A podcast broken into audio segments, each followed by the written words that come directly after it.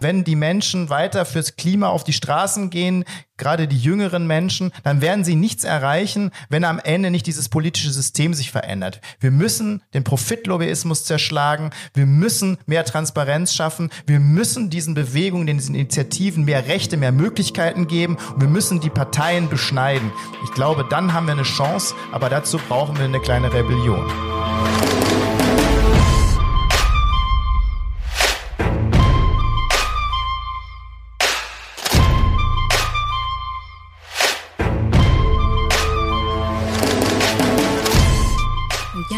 Herzlich willkommen zur zweiten Folge unseres neuen Podcasts Lobbyland. Lobbyland ist ja eigentlich viel mehr als nur ein Podcast. Es ist ein Buch und vor allem eine Initiative von und mit Marco Bülow. Und der sitzt mir auch gerade gegenüber. Hallo Marco. Schon Hallo, länger Sabrina. Bundestagsabgeordneter. Wobei bist du eigentlich noch Abgeordneter nach der letzten Sitzung? Ist jetzt ja eigentlich Sommerpause, oder? ja, aber bin ich. Und ähm, ja, ich tue einiges dafür, dass ich das auch bleibe und weiter nervig sein kann. ja, ähm, vielleicht kannst du uns darüber noch ein bisschen erzählen. Aber nachdem ich äh, letztes Mal von dir wissen wollte, was dich besonders geärgert hat, würde ich gerne heute wissen, was dich äh, zuletzt besonders gefreut hat. Wahrscheinlich, dass Jeff Bezos ins All geflogen ist, oder? ja, das hätte ich vielleicht dann bei der anderen Frage gesagt.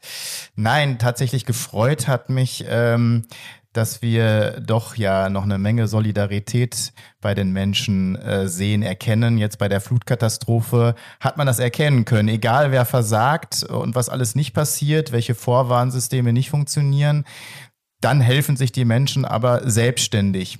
Und das fand ich schon ziemlich beeindruckend, obwohl auch das schon wieder zwei Seiten hat, denn diese Floskel kommt ja dann von vielen Politikerinnen und Politikern, die sich dann gerne in Gummistiefeln danach äh, dahinstellen und eine schöne Rede nach der anderen halten bei den Hochwasserflutkatastrophengebieten um dann irgendwie ähm, ja als besonders äh, einfühlsam zu gelten.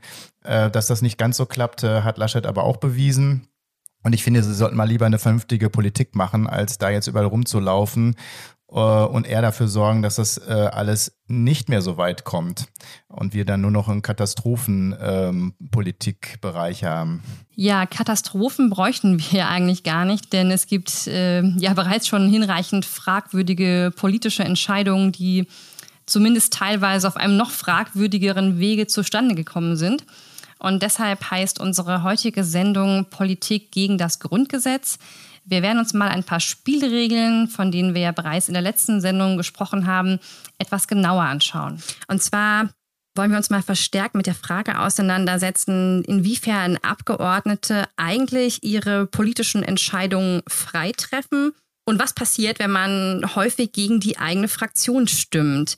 Und ja, wer könnte das besser erklären als jemand, der schon als Abweichler in die Geschichte eingegangen ist? Marco, wie kam es denn zu diesem Titel? Ja, also erstmal ist es natürlich ein zweifelhafter Titel. Aber äh, ich sag erstmal, ich fühle mich in guter Gesellschaft. Äh, Leute wie Ströbele, äh, wie Hermann Scheer äh, wurden auch so äh, bezeichnet. Ich glaube aber eher, dass wir Leute sind, die äh, nach dem Grundgesetz Politik machen und zwar unserem Gewissen folgen. Und dieses Gewissen steht über allem in einer Demokratie und sollte das auch und tut's aber nicht mehr. Und dann werden nämlich schnell Leute, die das äh, machen, als Abweichler bezeichnet, natürlich mit der Attitüde, sie zu beschimpfen, was eigentlich ziemlich übel ist, weil es geht nicht um Abweichen, sondern es geht darum, wirklich ähm, das zu tun, was man denkt und dafür auch einzustehen.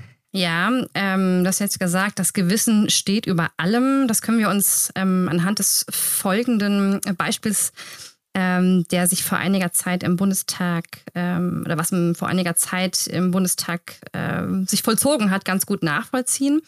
Denn ähm, ein, ja, zumindest ein temporärer Abweichler war ja auch Peter Altmaier, unser ähm, Bundeswirtschaftsminister aus der Union. Ähm, und zwar hat sich Folgendes zugetragen. Es gab einen Antrag der Linksfraktion, in dem es darum ging, Patente für Impfstoffe freizugeben. Der wurde abgelehnt. Äh, die Abstimmung war namentlich. Das heißt, man konnte, man konnte nachvollziehen, wer sich wie verhielt. Und da hat Altmaier dafür gestimmt, obwohl seine Fraktion dagegen gestimmt hat. Und es gab plötzlich helle Aufregung, warum er Lizenzen für Impfstoffe gegen Corona freigeben möchte. Altmaier hat darauf äh, prompt reagiert und gesagt, ich zitiere jetzt, Richtigstellung, es handelt sich offenbar um einen Irrtum. Ich teile in dieser Frage die einhellige Haltung meiner Fraktion. Ich stimme grundsätzlich nicht für Anträge der Linken. Möglicherweise habe ich eine falsche Karte in die Urne geworfen. Ich werde den Vorgang klären. Genau das zeigt, wie der Zustand unserer Demokratie ist. Und zwar dieses Wort grundsätzlich. Ich stimme grundsätzlich nicht für einen Antrag einer anderen Partei, einer Oppositionspartei. Dann brauchen wir den Bundestag nicht mehr. Weil der Bundestag ist dazu da, es ist eine Entscheidungsmitte, wo Entscheidungen getroffen werden, wo über Mehrheiten gerungen wird. Wenn sie automatisch da ist diese Mehrheit, weil es eine Regierungsfraktion oder Regierungsfraktionen gibt, die eine Mehrheit bilden, dann brauchen wir die Opposition nicht mehr. Wir können sie abschaffen, weil sie niemals eine Chance hat, ein Gesetz durchzubringen. Und das ist genau die Praxis, die ich seit langem anprangere und äh, wofür, also wo sie eigentlich Politik erledigt.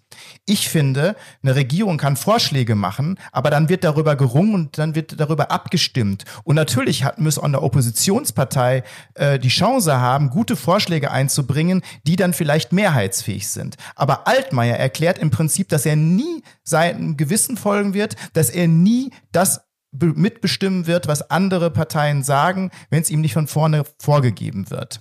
Ich habe da noch ein anderes Beispiel. Äh, ein junger grüner Abgeordneter äh, hat mal in einem Insta-Beitrag, das war ganz schön, weil mein Büro hat mir gesagt, guck dir mal diesen Insta-Beitrag an, das, der ist super gut aufgemacht. Ich habe mir da angeguckt und da ging es darum, um Organspenden.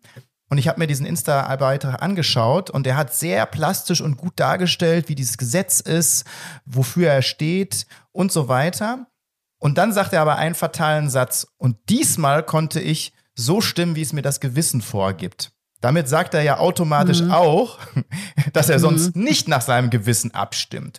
Und mhm. nur in dieser einen Gewissensfrage, also einer hochethischen Frage, Organspender, gibt es noch ein paar andere Beispiele, hat er das mal getan. Und das zeigt ja, wie fatal äh, mittlerweile der Bundestag aufgestellt ist. Also nochmal, ähm, vielleicht nochmal einen Schritt zurück. Also es gibt zwei verschiedene Arten, wie Abstimmungen vollzogen werden. Einmal, ich sage jetzt mal, die klassische Abstimmung, nach der man sich im Prinzip nach seiner Fraktion im, ja, im üblichen Falle richtet und ja, solche sogenannte Gewissensfragen, die, äh, wann, kommen die zu, wann kommen die zustande? Also von der hast du ja eben gesprochen. Ja, das Problem ist, dass viele meinen, eine Gewissensfrage wäre es nur bei so hochethischen Fragen abzustimmen. Ich glaube aber, eine Gewissensfrage ist ja fast alles in der Politik. Also wenn ich mhm. darüber entscheide, ob äh, Bundeswehrsoldaten in ein Land einziehen, in einen Konflikt, mhm. in einen Krieg eintreten, dann ist das für mich eine Gewissensfrage. Wenn ich Milliardenbeiträge, die hart erarbeitet sind von den Steuergeldern, irgendwo für ausgebe, dann ist das für mich eine Gewissensentscheidung. Wenn ich ähm, über soziale Maßnahmen äh, entscheide, dann sind das Gewissensentscheidungen. Natürlich mhm. kann man die vorher in der Fraktion diskutieren und muss das auch tun. Aber am Ende muss man selbst fragen, ob man das mitgehen kann oder nicht mitgehen kann bei einer Abstimmung. Und diese Meinungsfreiheit, die muss für jeden klar sein, weil es steht auch im Grundgesetz. Du bist nur deinem Gewissen verpflichtet und nicht dem Fraktionsvorsitzenden und nicht einer Regierung, es recht nicht irgendwelchen Konzernchefs. Und das hat sich komplett umgedreht. Wir glauben, wir müssen uns sozusagen unterordnen unter ein System, was von der Regierung vorgegeben wird, was von den Fraktionsspitzen vorgegeben wird und was sozusagen mit Konzernen ausgehandelt wird. Und das stellt Politik auf den Kopf. Wenn jetzt aber doch im Grundgesetz steht, ne, Artikel 38, Absatz 1, Satz 2, dass es ähm, im Prinzip eine verfassungsrechtliche Garantie dafür gibt, dass jeder Abgeordnete bei der Ausübung seines Mandats ähm, nicht durch die Partei oder vor gesellschaftlicher Inpflichtnahme ähm, geschützt werden muss, sondern dass er nach seinem Gewissen entscheiden muss. Warum wird das so nicht praktiziert? Es ist eine Gemengelage. Also erstens würde jeder wirklich seine Gewissensentscheidung anders definieren. Aber ich glaube, der Hauptgrund ist, wenn man was werden will, wenn man Karriere machen will, wenn man ein ruhiges Leben haben möchte, entscheidet man so, wie die Fraktionsspitze es vorgibt. Ähm, ein Beispiel. Wenn wir abstimmen, dann gibt es Wahlurnen und man hat so Kärtchen in der Hand. Verschiedenen Farben, mit Ja, Nein und Enthaltung. Und vor den Urnen stehen dann von den Fraktionen Abgeordnete, die zeigen, wie ihre Leute abzustimmen haben. Das heißt, selbst bei namentlichen Abstimmungen, die nicht so zahlreich sind, orientieren sie sich daran, wissen manchmal gar nicht, über was sie abstimmen, orientieren sie sich daran, was ihre Fraktion ihnen vorgibt. Und das ist fatal. Jeder müsste sich erstmal einen Kopf machen, ob er so eine Abstimmung haben will und wie er da abstimmt und müsste zumindestens in der Fraktion dafür sorgen oder zu diskutieren, äh, ob das okay ist oder ob das nicht okay ist. Und auch da ist es sehr fatal, das habe ich ja nun selbst erlebt, dass die Fraktionsspitze es nicht zulässt, dass du abweichst, dass du bestraft wirst dafür, wenn du abweichst. Und äh, alleine schon dieses Wort abweichen ist eigentlich Quatsch, weil von was weicht man denn ab? Ne? Von seinem Gewissen weicht man jedenfalls nur ab, wenn man sich der Fraktionsdisziplin und ich spreche deswegen von Fraktionszwang beugt. Hm. Ähm, du hast es im Spiegel neulich noch etwas drastischer ausgedrückt. Ähm, da hast du nicht von Fraktionszwang gesprochen, der ja offiziell auch verboten ist, sondern du hast gesagt, Abgeordnete brechen jeden Tag das Grundgesetz. Das ist ja erstmal eine Aussage. Ja, genau mit dem, was ich gerade gesagt habe. Das wiederhole ich echt nochmal gern. Ich glaube, die meisten Abgeordneten wissen gar nicht wirklich, was dieser demokratische Grundsatz soll und sie sind sich dessen nicht bewusst und verteilen dann aber irgendwie Grundgesetze vor einer Wahl. Sie müssen sich bewusst machen, dass das Gewissen über allem steht. Es steht im Grundgesetz und dem sind wir verpflichtet. Das ist unsere oberste Pflicht, dem Volk zu dienen, das sage ich jetzt mal ganz platt, und eben dem, unserem eigenen Gewissen zu folgen. Dafür sind wir gewählt und das müssen wir mit uns selbst ausmachen. Und dieses Gewissen wird nicht von der Fraktionsspitze und erst recht nicht von einer Regierung bestimmt. Um auch nochmal ein Beispiel zu nehmen, wo man sieht, wie fatal das ist, wer eigentlich über Gewissensfreiheit entscheidet. Es gab ja eine lange Diskussion über viele Jahre über gleichgeschlechtliche Ehen. Und nie, nie haben sich die Fraktionen und die Abgeordneten zusammengetan, obwohl es immer eine Mehrheit dafür gab im Bundestag oder sehr lange schon eine Mehrheit gab, diese Mehrheit im Bundestag durchzusetzen, weil immer die Union in der Regierung saß und das verhindert hat. Und dann gab es einen Tag, da gab es einen lustigen Talk, den die Kanzlerin geführt hat. Und in diesem Talk hat sie gesagt, na ja, vielleicht ist ja die Abstimmung über geschlecht, geschlechtliche Ehe eine Gewissensfrage. Und schwupp, auf einmal gibt's eine Mehrheit und im Bundestag wird darüber abgestimmt und alle jubeln.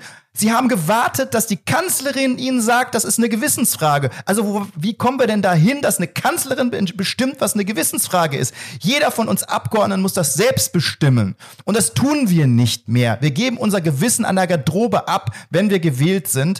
Und das kann nicht sein. Ja, also mir erschließt sich auch überhaupt nicht, wie diese Gewissensfragen zustande kommen. Also ich bin davon ausgegangen, so habe ich das nachgelesen, dass alle Fragen, die zum Schutz des menschlichen Lebens gehören, dass die ähm, Gewissensentscheidungen sind. Aber Artikel 219a beispielsweise würde ja dann nicht unter diesen Bereich fallen. Also irgendwie ist das ja, also der Artikel, da ging es darum, dass ärztliche Informationen über Abtreibung als strafbare äh, Werbung betrachtet wird. Und das hat die Union dann wiederum nicht als, als Gewissensfrage ähm, deklariert. Also um das nochmal zusammenzufassen, es äh, liegt in den Händen der Kanzlerin, was als Gewissensfrage deklar deklariert wird. Ihr habt da als Abgeordnete keinen Einfluss drauf. Nee, genau. Oder der Fraktionsvorsitzende oder die Fraktionsvorsitzende bestimmen das. Und dann gibt es ab und zu mal eine Ausnahme, wo das freigegeben wird. Ich finde, es müsste viel mehr Ausnahmen geben. Es müsste viel mehr Bereiche geben, wo diese Gewissensfreiheit äh, greifen kann. Nochmal Auslandseinsätze der Bundeswehr. Also da geht es um Leben und Tod. Wenn das keine Gewissensfrage mhm. ist, weiß ich nicht. Und mhm. es ist mhm. für mich auch eine Gewissensfrage, wenn ich unglaublich lange unsoziale Politik hinnehme, wenn ich dafür sorge, dass es immer mehr Menschen schlecht geht und immer weniger Menschen großes Vermögen anrichten, dann, dann und, äh, anhäufen, dann ist das für mich auch eine Gewissensfrage. Darüber brauchen wir eine Diskussion. Was ist eine Gewissensfrage? Und vor allen Dingen können die Politiker und Politiker sollen da selbst drüber entscheiden. Hm. Letztlich ist ja die Freigabe äh, von Impfpatenten auch eine Gewissensfrage, oder? Ja, auch da geht es um Leben und Tod. Also, also. auch, auch die Corona-Maßnahmen, mhm. letztendlich sind es auch Gewissensfragen. Ähm, natürlich muss es eine gewisse Solidarität in einer Fraktion geben. Ansonsten sind Mehrheiten schwierig zu erringen. Aber man muss über, um diese Mehrheiten immer kämpfen, finde ich. Und so ist es vorgegeben und man braucht gar nicht kämpfen. Die Regierung gibt was vor, sie hat eine Mehrheit im Parlament und die Fraktionen nicken ab. Und die wenigen, die abweichen, werden bestraft ähm, und werden nicht mehr aufgestellt oder kriegen bestimmte Posten nicht mehr oder gelten als Außenseiter. Und schwupps hat man seine Mehrheit sicher, egal was man für einen Mist beschließt. Und egal ob zum Beispiel Fachpolitiker, habe ich auch erlebt, dass alle Gesundheitspolitiker in der Fraktion gesagt haben, oh, das ist aber nicht richtig, das tragen wir nicht mit. Und schwupps äh, wurde damit gedroht, dass sie ausgetauscht werden. Äh, das kann es ja nicht mhm. sein. Das hebelt Demokratie aus. Ja, das wäre ja so ein bisschen meine nächste Frage gewesen, welche Konsequenzen man erfährt, wenn man gegen die Fraktion stimmt. Also du hast da ja sehr viel Erfahrung gemacht. Also de jure ist es ja so, dass ähm, jetzt kein Parteiausschlussverfahren eingeleitet werden darf, aber es ist ja nicht verfassungswidrig, wenn man äh, als Abgeordneter nicht mehr aufgestellt wird. Das heißt, es entsteht so ein Spannungsverhältnis für Abgeordnete. Ja, genau. Deswegen sage ich ja, jemand, der ruhig seiner Arbeit nachgehen will, der beugt sich dem Fraktionszwang. Jemand, der Karriere machen will, der irgendwann mal mitreden will, eine Funktion haben will, beugt sich dem Fraktionszwang. Der wird nichts dagegen sagen, sondern der wird immer mitmachen. Und wer nicht mitmacht, wenn du das mal einmal nicht machst, ja, da wird dir auch irgendwann verziehen, dann ist auch gut, dann gibt's einen Rüffel. Aber wenn du das ab und zu nicht machst, dann wird schon problematisch und tragisch. Und das kann dazu führen, und das erlebt man ziemlich schnell, gerade wenn man eben nicht sein Direktmandat gewinnt, weil es gibt ja zwei Arten von Mandaten. Man gewinnt es direkt oder über die Landesliste. Und die Landesliste, das bestimmt die Partei. Und die Drohung, nicht mehr auf der Landesliste einen guten Platz zu kriegen, die kriegt man relativ schnell. Und auch die Drohung, mhm. in der Fraktion nichts äh, mehr zu werden oder bestimmte Posten nicht zu haben. Das heißt, du wurdest dann nicht mehr auf die Liste gesetzt? Gut, das war bei mir egal, weil letztendlich äh, ich meinen Wahlkreis direkt geholt habe und die Basis äh, in der SPD immer treu zu mir gestanden hat und mich aufgestellt hatte. Aber mhm. bei mir war das relativ schnell so, dass die Partei mich nie mehr hätte irgendwo aufgestellt. Okay, also ohne, also ohne die, die Basis wärst du nicht mehr in den Bundestag gekommen. Nein, dann wäre ich beim ersten Mal schon nicht reingekommen und erst recht wäre ich dann niemals wiedergewählt worden. Und es ist so häufig passiert, dass man bestraft, also dass andere Abgeordnete bestraft wurde und dann war es nach einer Periode dann auch vorbei. Hast du denn anfangs so abgestimmt, wie das von dir verlangt wurde, also gegen deine eigene Überzeugung? Ja, das habe ich gemacht. Ich habe mich Was dem gebeugt. Ich habe ja eigentlich das Unverzeihliche bei den Harzgesetzen habe ich mitgestimmt. Ich habe in der mhm. Fraktion dagegen gestimmt. Ich habe versucht, in der Fraktion andere Mehrheiten zu organisieren, wie man das macht. Aber ich habe halt gesehen, wie, ganz schnell gesehen, wie machtlos man ist. Ne? Damals gab es die Basta-Politik von Schröder, der wollte nichts an den Gesetzen ändern. Der hat überhaupt gar keine Debatte zugelassen. Und es ging dann nur, wer nicht zustimmt, ne, sozusagen ist weg oder ähm, sogar ich lasse die Koalition, damals gab es Rot-Grün, das vergessen ja immer viele, dass das Gesetz ein rot-grünes Gesetz ist, also eins der mhm. unsozialsten Gesetze. Die Harz-Gesetzgebung mhm. äh, war keine schwarz-gelbe Erfindung, sondern eine rot-grüne. Und äh, es war allen sozialen Politikern, aber nicht nur denen, bewusst, dass es da viele Ungerechtigkeiten in diesem Gesetz geht. Es haben viele rebelliert in der Fraktion, aber es wurde dann knallhart durchgesetzt und ich habe zugestimmt und das bereue ich heute noch. Und so habe ich auch ein paar andere Gesetze im Bundestag habe ich denen zugestimmt, weil mir gesagt wird, das sind die Spielregeln und an die Spielregeln hast du dich zu halten. Jetzt ist natürlich die Argumentation der Gegenseite so, dass politische Prozesse, das hast du ja eben auch schon angedeutet, irgendwie kanalisiert und organisiert werden müssen, dass man sich auf Fachpolitiker verlassen muss. Man kann ja nicht Experte, Expertin für, für alles sein. Und es ist natürlich irgendwie wichtig, auf das zu hören, was einem Kollegen sagen. Warum spielen trotzdem so viele dieses Spiel mit? Beziehungsweise welche alternativen Möglichkeiten gäbe es denn, ähm, politische Prozesse, politische Entscheidungsfindung anders zu gestalten. Ja, nochmal, das Spiel ist leider ziemlich alt und es wird sogar stärker noch drangsaliert, dass es dazu führt, dass wirklich die Fraktionsspitze, die Regierung das Sagen hat und alle folgen müssen. Es war schon mal anders, dass die Fraktionen auch mehr zu sagen hatten. Wenn das eine, keine Einbahnstraße wäre, die Solidarität, das heißt, wenn gute Diskussionen innerhalb von Fraktionen stattfinden würden und die dann auch dazu führen würde, dass auch mal eine Fraktion sagt, nee, das Gesetz tragen wir nicht mit, auch wenn es von unserer eigenen Regierung kommt, ähm, oder wir wollen zumindest klare Veränderungen in diesem Gesetz, gibt es ja viele Beispiele, dann glaube ich, gibt es schon einen gewissen Druck und der wäre dann auch richtig, sagen, zuzustimmen, selbst wenn man nicht alles so hundertprozentig äh, sieht. Aber wenn der gesamte Weg falsch wird, wenn es keine solidarische äh, Diskussion innerhalb der Fraktionen gibt, äh, dann glaube ich, äh, kann man einfach äh, diesen Fraktionszwang nicht aufrechterhalten. Ähm, ich will mal ein Beispiel nennen weil auch Parteien zum Beispiel gar nichts zu sagen haben und Parteitagsbeschlüsse sowas von egal sind. Die meisten Fraktionen gucken sich gar nicht an, was die Parteien beschließen. Und die Parteien beschließen das und sagen dann immer, ja gut, wenn wir irgendwann 100 Prozent haben, hat aber nie einer, also 50 Prozent plus X. Das heißt, Parteitagsbeschlüsse sind völlig unsinnig. Ich habe selber mal den Parteitagsbeschluss in der SPD durchgesetzt mit einem anderen Kollegen zum Tempolimit. Und nicht einmal hat die Bundestagsfraktion versucht, dieses Tempolimit in eine Koalitionsgesprächrunde mit einzubringen oder gar umzusetzen. Das heißt, es war völlig egal, dass diese Partei dieses Tempolimit beschließt, egal ob man jetzt dafür oder dagegen ist. Ähm, und so sieht das mit ganz vielen anderen Beschlüssen auch aus. Nur Beschlüsse, die einem passen, Ne, die werden dann irgendwie vielleicht mal eingebracht. Alles andere fällt hinten runter. Und auch das ist ja eigentlich nicht das, was die unsere Parteiendemokratie äh, sich ausgedacht hat. Ja, du forderst ja zum Beispiel auch, Fraktionssitzungen öffentlich zu machen. Ja, zumindestens. ich bin auf jeden Fall dafür, Ausschusssitzungen öffentlich zu machen. Die sind auch nicht öffentlich. Und auch Fraktionssitzungen, da kann man, es gibt Teile, die sollte man für sich diskutieren. Es braucht, muss auch geschlossene Räume geben. Aber ich finde, bestimmte Auseinandersetzungen zu so Top-Themen ähm, sollte man dann auch äh, öffentlich machen und transparenter machen.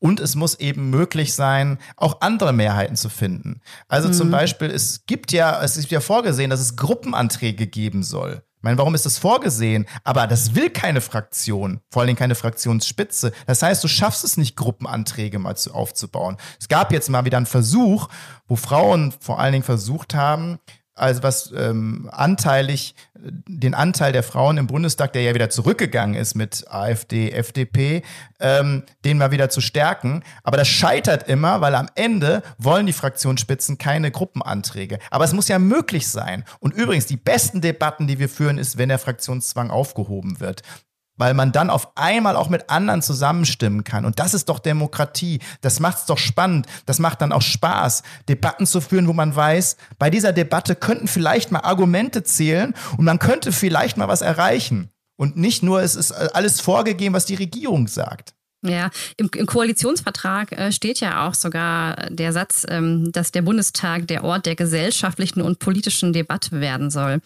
Ähm, ich persönlich finde das auch gerade die Möglichkeit, sich bei wichtigen Sachfragen über Fraktionsgrenzen hinweg zusammenzuschließen mit anderen aus demokratischer, aus demokratischer Sicht total spannend ist. Weil es ja, ja, wieder um das Argument geht und dass das ähm, ja, dem Bundestag in seiner Wahrnehmung gar nicht unbedingt schaden würde. Nein, stell dir Hast mal vor, also man hat irgendwie eine Konfrontation im Bundestag, wo es eben nicht festgefahrene Größen gibt, wo nicht vorher feststeht, wer sich durchsetzt und was passiert, sondern wo auf einmal eine ganz andere Mehrheit entstehen kann, weil auf einmal Argumente auftauchen, äh, die, die fundamental sind, die wichtig sind oder eine, eine Stimmung in der Bevölkerung wirklich mal zum Tragen kommt, eine Petition gestaltet wird, die groß ist oder eine Bürgerinnenversammlung oder ein Rat irgendwas beschließt, was wichtig ist, was dann dann im Bundestag eine Relevanz hat und was im Bundestag dann auch beschlossen wird. Das muss man sich mal vorstellen. Das würde ja viel mehr Spannung erzeugen. Da würden auch viel mehr Leute wieder mitmachen bei Politik, weil sie selber was bewegen könnten. Die Medien hätten wahrscheinlich auch Spaß dran, weil man natürlich äh, auf einmal wieder äh, auf die Argumente hört und nicht dieses vorgefahrene, verfilzte, unglaublich verkrustete Struktur vorfindet, die wo ganz vorher klar ist, was passiert. Die Regierung sagt was und der Radiosender bringt, äh, es wurde beschlossen. Dabei mhm. vergisst man, dass ja eigentlich der Bundestag beschließt und keine Regierung. Mhm. Du hast das in deinem Buch äh, total äh, nett beschrieben. Du hast geschrieben, dass man das Parlament durch Beamte ersetzen könnte, ähm, die einfach die Gesetze abnicken. Was meintest du denn damit? Ich habe gesagt, wir könnten, also ich will überhaupt nicht den Beamten äh, zu nahe treten, die machen manchmal mehr Politik und sind mutiger als viele Abgeordnete. Ähm, ich sage nur, da könnte man viel Geld sparen, weil man könnte sozusagen nach den Wahlen für jede Fraktion nur den Fraktionsvorsitzenden in den Bundestag setzen und ansonsten Angestellte oder eben Beamte, die sich dazusetzen, weil ähm, es ja einfach klar ist, ne? weil die Mehrheiten sind von Anfang an manifestiert und dann gibt's noch einen Koalitionsvertrag, der auch noch alles regelt. Ja, warum gibt's dann noch Abgeordnete? Abgeordnete. Und das stellt es eben auf den Kopf. Einen freien Abgeordneten gibt es eben nicht mehr. Wenn er eben seine Rechte, die er eigentlich hat, nicht wahrnimmt, sondern es ihm am ehesten darum geht, äh, in Ruhe gelassen zu werden oder eben Karriere zu machen, um selber dann irgendwann äh, das mitzubestimmen. Und das ist es eben nicht. Ich möchte ein lebendiges Parlament, ein transparentes Parlament. Ich möchte, dass die Menschen, die Bevölkerung mitredet, auch zwischen den Wahlen, über Bürgerinnenversammlungen, über Petitionen, äh, über Diskussionen und äh, dass Überraschungen möglich sind. Deswegen bin ich eigentlich auch ein Fan mittlerweile von Minderheitenregierungen, wo man irgendwie wirklich wieder streiten muss. Auf einmal gibt's wirklich wieder Demokratie. Sowas, jetzt haben wir so eine Art Feudaldemokratie, ne, wo irgendwie einmal gewählt wird und wenn die Regierung feststeht, äh, dann passiert genau das vier Jahre lang, was diese Regierung, was zwei Leute wollen. Ja, hast du da, was war das letzte aktuelle Beispiel im Bundestag, was du erlebt hast, was so unter diesen äh, typischen Fall von Fraktionsdisziplin, Fraktionszwang fallen würde? Also eigentlich gibt's das jede Woche, aber jetzt nehmen wir mal eine der letzten Abstimmungen über den Staatstrojaner. Also die mhm. Bespitzelung aller Bürgerinnen und Bürger, ganz offiziell. Ähm, und ähm, ja, da hat die SPD einen Riesenaufschrei äh, praktiziert, als die Union das eingefordert hat. Und dann die SPD, mit uns wird das niemals geben und so weiter. Manchmal denkt man ja, die SPD ist eigentlich in Opposition von dem, wie sie redet. Dann ist sie nämlich in der mhm. Opposition. Aber sie vergisst dann immer, dass sie in der Regierung ist. Und schwupps, ein paar Monate später wird der Staatstrojaner beschlossen im Bundestag äh, und natürlich mit den Stimmen der SPD. Und ein paar von den SPD-Lern haben sich da nicht getraut, zur Abstimmung zu geben oder haben dann doch vielleicht den Mut gehabt, äh, mal dagegen zu stimmen. Aber die aller, aller, allermeisten haben zugestimmt, obwohl sie vorher gesagt haben, auf gar keinen Fall und wir sind komplett dagegen. Ähm, also komplettes Versagen und eigentlich ein komplettes, eine komplette Aufgabe der Gewissensfreiheit. Unsere erste Podcast-Folge ist schon ziemlich gut angekommen bei euch. Darüber haben wir uns sehr gefreut. Wir freuen uns auch weiterhin über Fragen, Anregungen oder Feedback. Schreibt uns doch bitte eine Mail an marco.bülow.lobbyland.de.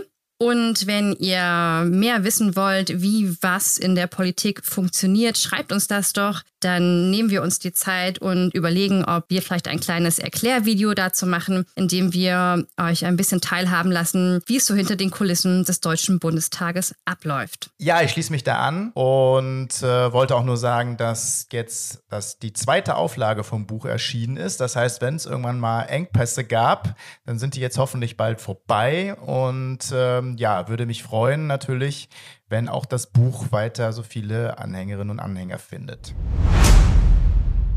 Wir beschäftigen uns ja hier in dem Podcast äh, verstärkt mit dem Thema Lobbyismus. Was genau hat denn Fraktionszwang eigentlich damit zu tun? Ja, das, was ich genau so darstellen möchte, dass dieses System, dieses politische System, was ich für mittlerweile sehr absurd halte und äh, was aber als seriös verkauft wird, ähm, natürlich viele Facetten hat, die einen ineinander greifen. Und das ähm, kann man anhand dieses Fraktionszwangs, der wieder des Grundgesetzes ist, gut erkennen. Und er nutzt den Lobbys. Denn im Prinzip ähm, kann man das auch in der Entwicklung erkennen, die ich ja über viele Jahre beobachtet habe, dass viele Lobbyisten gar nicht mehr vor allen Dingen auf Abgeordnete ähm, sich einlassen, oder Abgeordnete beeinflussen, sondern hauptsächlich schon in den Ministerien sitzen. Im Prinzip reicht das aus, weil die Ministerien und die Regierung das Sagen hat und der Bundestag abnickt. Das heißt, sie brauchen gar nicht mehr groß lobbyieren im Bundestag. Sie müssen nur noch gucken, dass es eine ganz gute Atmosphäre gibt im Bundestag und dass keiner querschießt. Das müssen sie noch ein bisschen, da müssen sie noch ein bisschen drauf achten. Aber eigentlich reicht es aus, die Ministerien zu lobbyieren. Und das schaffen sie so gut. Also ich meine, alleine dieser Scheuert oder wie auch immer er heißt mit seinem Ministerium, das ist ja das Lobbyministerium schlechthin. Also für alle, die es nicht wissen, er ist Verkehrsminister, aber eigentlich ist er Autominister und eigentlich arbeitet er schon für die Autolobby. Und das könnte man jetzt jedes Ministerium, in jedem Ministerium deutlich machen, wie das abläuft. Und dann braucht man eigentlich sich gar nicht mehr um den Bundestag zu kümmern. Das heißt, dieses System von Fraktionszwang, von Ausbluten von Parteien, äh, von einem System, wo man nur noch wählt und die Bürgerinnen und Bürger nichts zu sagen haben und diesem Lobby-Einfluss, der Profitlobby, das zusammengenommen äh, entkernt die Demokratie und es passt super zusammen. Ändert sich das im Herbst, wenn es möglicherweise einen Regierungswechsel gibt? Nein.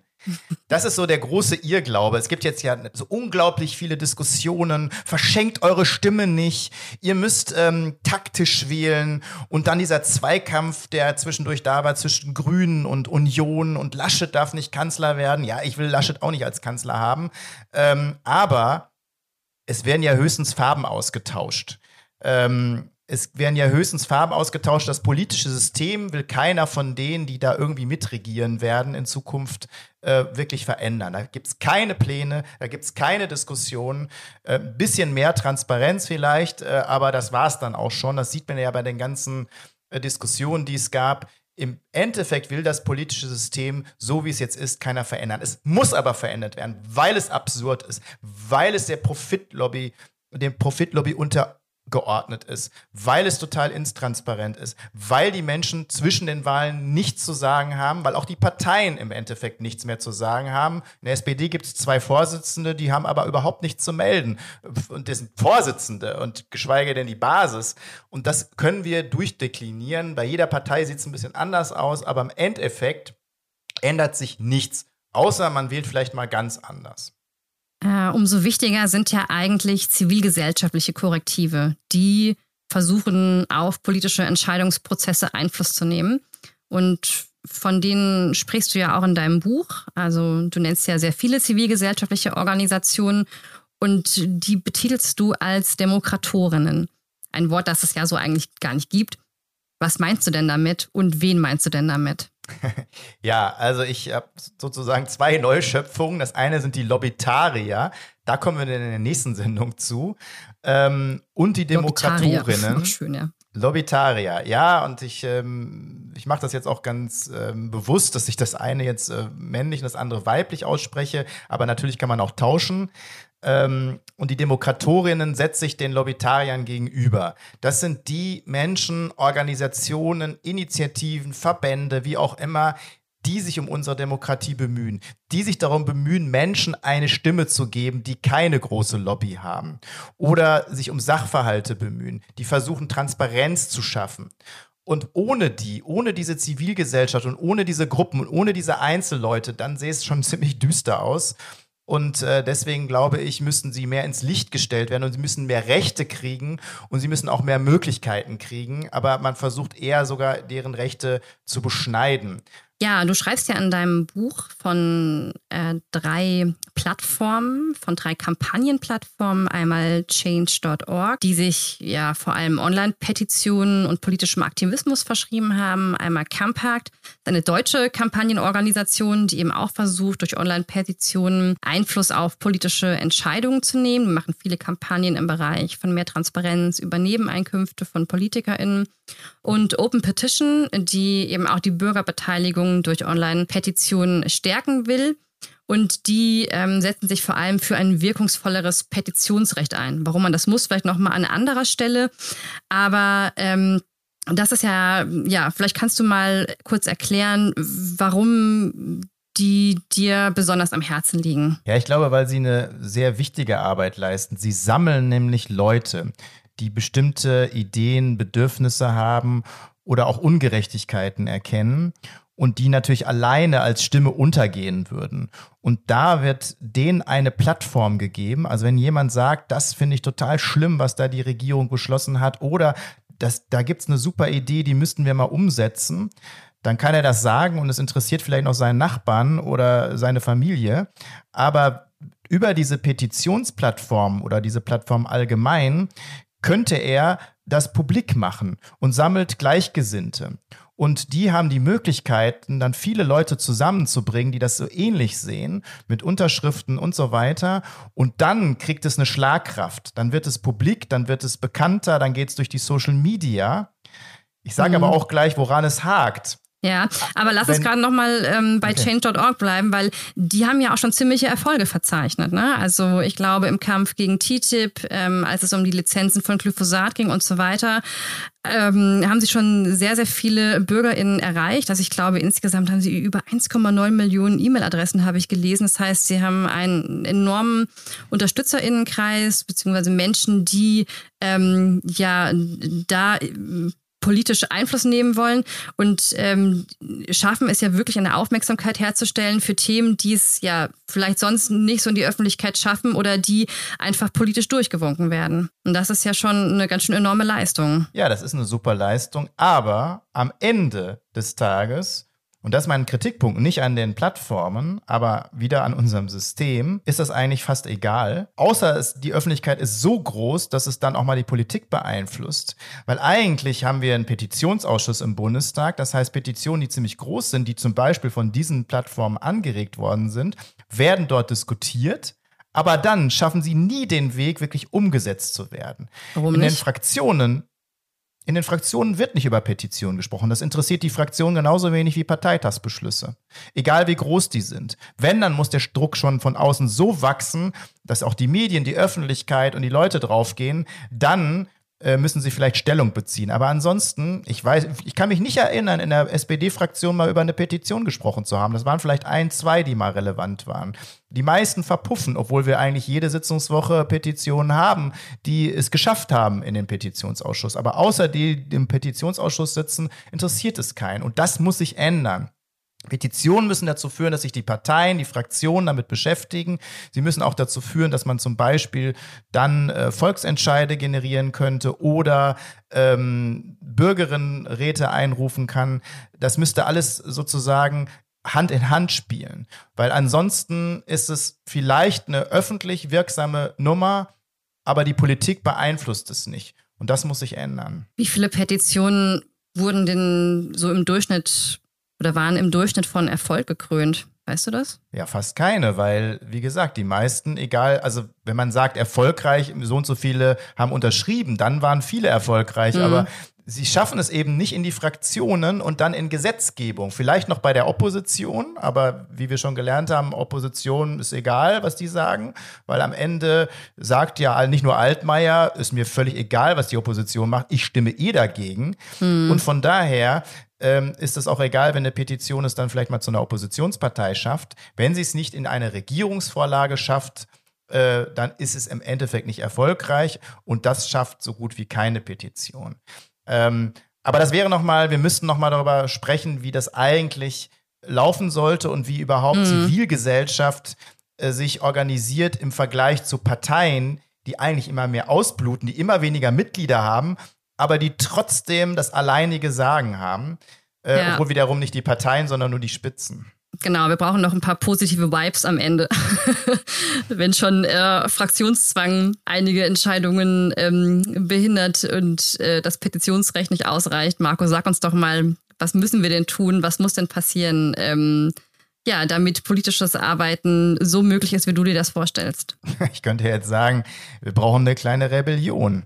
Aber das ist auch so. Ne? Es ist, ich, ich glaube, wir müssen einfach mal das wirklich komplett umdrehen. Wir müssen groß denken. Wir müssen weg von diesem kleinkarierten Denken, dass man an Stellschrauben ein bisschen was verändert, mal ein paar Symptome behandelt. Nein, wir müssen weg. Wir brauchen ein neues politisches System.